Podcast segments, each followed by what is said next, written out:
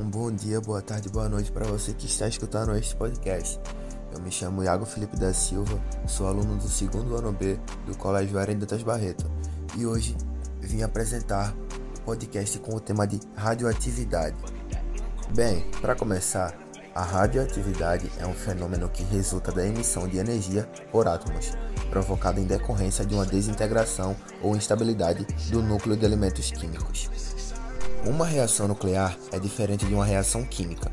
Em transformações nucleares, o núcleo do átomo sofre alterações. Já as reações químicas ocorrem na eletrosfera do átomo. Desta forma, um átomo pode se transformar em outro átomo, e quando isso acontece, significa que ele é radioativo. Em resumo, as partículas radioativas e suas características são alfa, beta e gama. Começando pelo alfa, ela tem uma carga elétrica de 2 positivo, a natureza dela é formada por dois prótons e dois nêutrons, e o poder de penetração é pequeno. Já o beta tem uma carga elétrica de 1 um negativo, a natureza tem um elétron produzido em transformações nucleares e o poder de penetração é médio.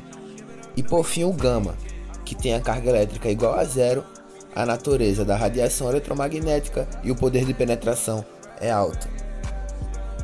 A radioatividade tem muitas aplicações na sociedade. Desde a sua descoberta, grandes avanços científicos foram alcançados, gerando desenvolvimento tecnológico. A emissão de radiação tem utilizações em diferentes setores, como na medicina, geologia, indústria e armamento. Agora vamos falar sobre os tipos de radioatividade. A radioatividade das partículas alfa, beta e das ondas gama são as mais comuns. O tipo de radiação determina o poder de penetração na matéria, que são, respectivamente, baixa, média e alta. Emissões alfa são partículas pesadas de carga positiva que possuem carga elétrica de 2 positivo e massa igual a 4. Por possuir dois prótons e dois nêutrons, seu núcleo é comparado ao do elemento químico hélio, e por isso alguns autores também a chamam de hélio. Possui pequeno poder de penetração e por isso a sua radioatividade pode ser impedida por uma simples folha de papel. Emissões beta são partículas leves, de carga negativa e que não contêm massa. O elétron da partícula é produzido por reações nucleares a partir de um nêutron e possui alta velocidade. Nessa reação, um nêutron estável se desintegra, convertendo-se em um próton, que permanece no núcleo. A emissão de um elétron em alta velocidade é do neutrino, cuja massa e carga são desprezíveis.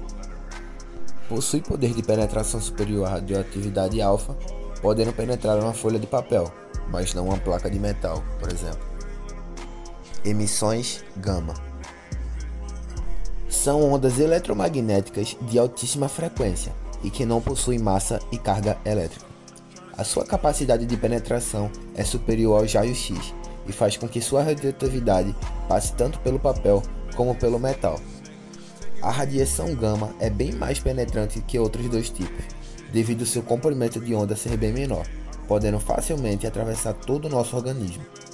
À medida que a radiação é emitida, o átomo se desintegra, o que resulta na sua transformação, pois é o número atômico que determina o elemento químico. O tempo que essa desintegração do elemento leva para reduzir a sua massa pela metade é chamado de meia-vida, o período de semi-desintegração. Agora iremos falar sobre as leis da radioatividade. Os estudos sobre as emissões radioativas contribuíram para a criação de duas leis sobre as desintegrações que ocorrem em núcleos atômicos. Em 1911, Frederick Soddy formulou a primeira lei da radioatividade a respeito das emissões alfas, que se tornou conhecida como Lei de Soddy. Um átomo estável emite uma partícula alfa, diminui o número atômico em duas unidades, ao passo que o número de massa diminui em quatro unidades. Segundo essa lei, um novo elemento químico pode ser formado com número atômico, com duas unidades a menos que o elemento inicial. Exemplo: o urânio 238, ao emitir uma partícula alfa, gera o elemento tório, da mesma maneira, o tório pode emitir uma partícula alfa e levar à formação do elemento rádio. A partir dos exemplos anteriores, podemos propor de maneira genérica uma equação para emissões alfa.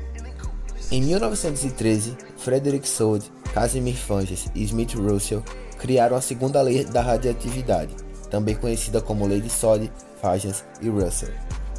Um átomo estável emite uma partícula beta, aumenta o número atômico em uma unidade, ao passo que o número de massa permanece o mesmo.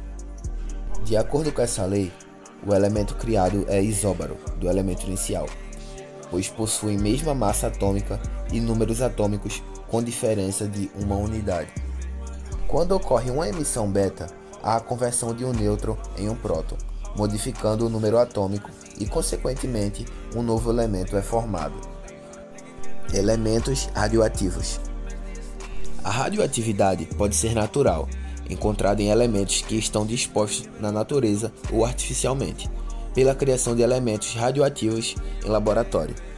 Os elementos radioativos naturais são encontrados na natureza, onde os elementos radioativos são transformados por meio de desintegrações, até chegarem no elemento químico estável, por exemplo, o urânio, o actínio e o tório. Os elementos radioativos artificiais são obtidos artificialmente, lógico, nas reações de transmutação, que produzem um novo elemento químico radioativo, por exemplo, o iodo 131 e o fósforo 30. Decaimento radioativo. À medida que a radiação é emitida, o átomo se desintegra, o que resulta na sua transformação, pois é o número atômico que determina o elemento químico. No decaimento radioativo, há a diminuição da atividade radioativa e o tempo que essa desintegração do elemento leva para reduzir a sua massa pela metade é chamado de meia-vida, o período de semidesintegração. A radioatividade foi descoberta em 1896 por Henry Becquerel, ao investigar a fosforência natural das substâncias. O casal Pierre e Mary Curie dedicou-se aos estudos das emissões radioativas e constatou que essa era uma propriedade de determinados elementos químicos. Inclusive, durante essas pesquisas, descobriram dois novos elementos, rádio e polônio. Em 1898, Ernest Rutherford descobriu as emissões radioativas alfa e beta, um terceiro tipo de radioatividade. A emissão gama foi descoberta em 1900 pelo químico e físico francês Paul Ulrich Villard. Aplicações da radioatividade. Radioatividade na medicina. A radioatividade na medicina é utilizada através dos exames de raio-x, cuja radiação atravessa os tecidos com o objetivo de mostrar internamente o corpo humano. Outra aplicação é na radioterapia para o tratamento do câncer, com emissão da radiação. Como as células cancerígenas são mais sensíveis à radiação, é possível destruí-las com dosagens controladas sem afetar as células normais.